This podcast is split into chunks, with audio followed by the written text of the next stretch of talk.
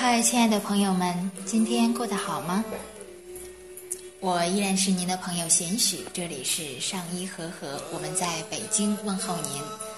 啊，那今天呢，想和大家分享一个当前就是非常热门的一个话题——冰桶挑战。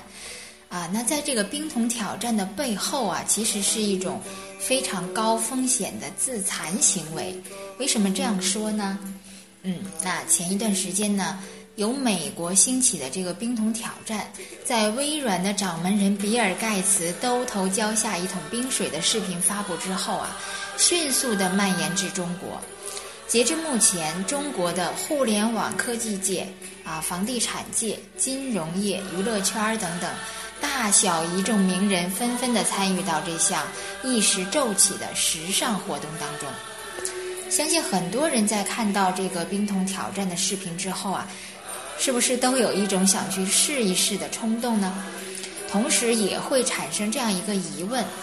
如此的劈头盖脸的浇冰水，到底会是一种什么样的感觉呢？那这种行为它对我们的身体是不是造成了伤害呢？那我们的专家就指出说，这一项活动所带来的健康风险是不容忽视的。那它的危害性呢，主要有如下的这样几点。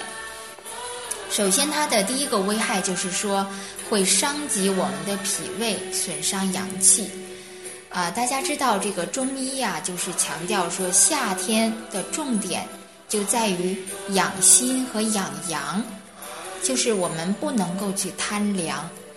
啊，这是为什么呢？就是因为夏天酷热，人体的内心火正旺，啊，那么新陈代谢活跃，出汗也多，毛孔是处在一个开泄的状态，啊，是躲在后背的我们的膀胱经以及各关节处的积寒最容易排出的一个季节。然而，在这个冰桶挑战的活动过程中呢？寒气是极容易侵入到我们的体内的，从而就会损伤我们的阳气。没有足够的阳气作为推动力，人体就会错失掉这个排寒的大好的时机。另外呢，在夏季，人体的阳气是外浮的，而内部的阴气呢是暗浮的。那么过分的这种寒凉就会损伤我们的脾胃了。它的第二个危害就是说，可能会诱发心肌梗塞。啊，冰桶挑战，顾名思义呢，就是要用冰冻的水。那参加这个活动的挑战者呢，都是站在原地的，任由这个冰水啊从头顶的上方浇下来，然后湿透全身。这当中存在着一个隐患，啊，就是冰水的温度我们知道是很低的，人体的毛孔和器官呢，在毫无预兆。以及这种还没有去适应它的这个情况下，就突然的遭到冰水灌顶啊，会受到非常强烈的刺激，同时也会产生很激烈的一个排斥的反应。啊，身体强健的人可能说打几个冷战就好了，但是如果身体相对比较弱的人呢，可能就会遇到麻烦了，轻则感冒发烧，重则可能是心肌梗塞。那它的第三个危害呢，就是恐惧的心理会加重我们这个心脏的负担。啊，不久前呢，在新西兰有一名四十岁的男子，他参加这个冰桶挑战前呢，为了壮胆儿和御寒，喝了很多的烈酒，结果在这个活动结束五个小时之后啊，心脏骤停死亡。虽然说这个酒精可能是导致了这出悲剧的一个很致命的因素，但是死者他的潜意识里面这个恐惧心理是不应该被忽视掉的。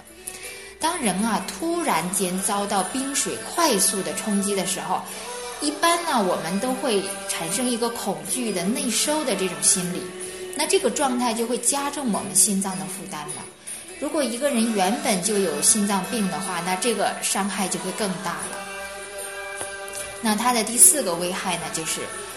促使血压骤然升高，啊，风湿病患者、颈椎病患者、心脑血管患者以及经期的妇女都是不适合这个冰桶挑战的，啊，我们知道冰冷的水啊会让人体自发的收缩毛孔，啊，血压升高，那这对心脑血管病的患者来说呢，就是非常危险的一个行为。风湿病患者和经期的妇女的体质呢，本来就是属于一个虚寒的状态，本来就是不能够去碰那些冰冷的东西。那参加这个冰桶挑战呢，就只会让他们雪上加霜了。当一件原本孤立的事件，它发展演变成为一种社会现象的时候呢，它就具备了一个公共的属性。那这个时候，我们就应当对它的利弊影响进行一个全方位的分析和测评。那当前的这个冰桶挑战这个活动呢，在一定程度上已经变成为一种社会现象了，